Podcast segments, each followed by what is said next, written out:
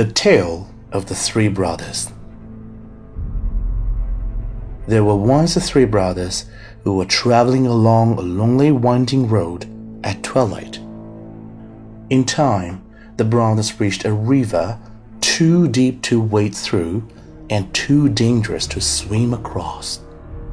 However, these brothers were learned in the magical arts, and so they simply waved at their wands and made a bridge appear across the treacherous water. They were halfway across it when they found the path blocked by a hooded figure. And Death spoke to them. He was angry that he had been cheated out of three new victims, for travelers usually drowned in the river. But Death was cunning. He pretended to congratulate the three brothers upon their magic, and said that each had earned a prize for having been clever enough to evade him. So, the oldest brother, who was a combative man, asked for a wand more powerful than any in existence, a wand that must always win duels for its owner, a wand worthy of a wizard who had conquered death. So Death crossed to an elder tree on the banks of the river, fashioned a wand from a branch that hung there, and gave it to the oldest brother. Then the second brother, who was an arrogant man, decided that he wanted to humiliate death still further, and asked for the power to recall others from death. So Death picked up a stone from the river bank and gave it to the second brother, and told him that the stone would have the power to bring back the dead. And then Death asked the third and youngest brother what he would like. The youngest brother was the humblest and also the wisest of the brothers, and he did not trust death. So he asked for something that would enable him go forth from that place without being followed by death.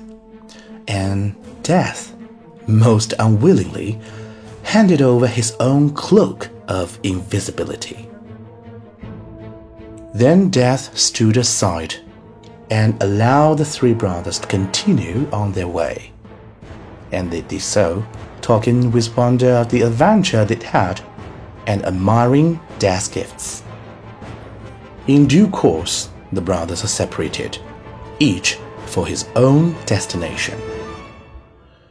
The first brother traveled on for a week or more, and reaching a distant village, sought out a fellow wizard with whom he had a quarrel. Naturally, with the elder wand as his weapon, he could not fail to win the duel that followed. Leaving his enemy dead upon the floor, the oldest brother proceeded to an inn, where he boasted loudly of the powerful wand he had snatched from death himself, and of how it made him invincible. That very night, another wizard crept upon the oldest brother as he lay, one soldier's, upon his bed. The thief took the wand and, for good measure, slit the oldest brother's throat.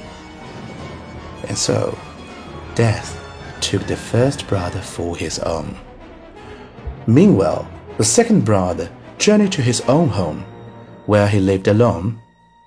Here he took out the stone that had the power to recall the dead, and turned it thrice in his hand. To his amazement and his delight, the figure of the girl he had once hoped to marry before her untimely death appeared at once before him. Yet she was sad and cold, separated from him as by veil. Though she had returned to the normal world, she did not truly belong there and suffered. Finally, the second brother, driven mad with hopeless longing, killed himself so as truly to join her. And so, death took the second brother for his own.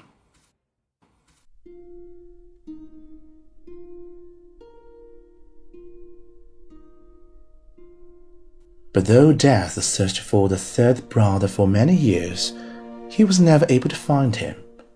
It was only when he had attained a great age that the youngest brother finally took off the cloak of invisibility and gave it to his son. And then he greeted Death as an old friend and went with him gladly, and equals they departed this life.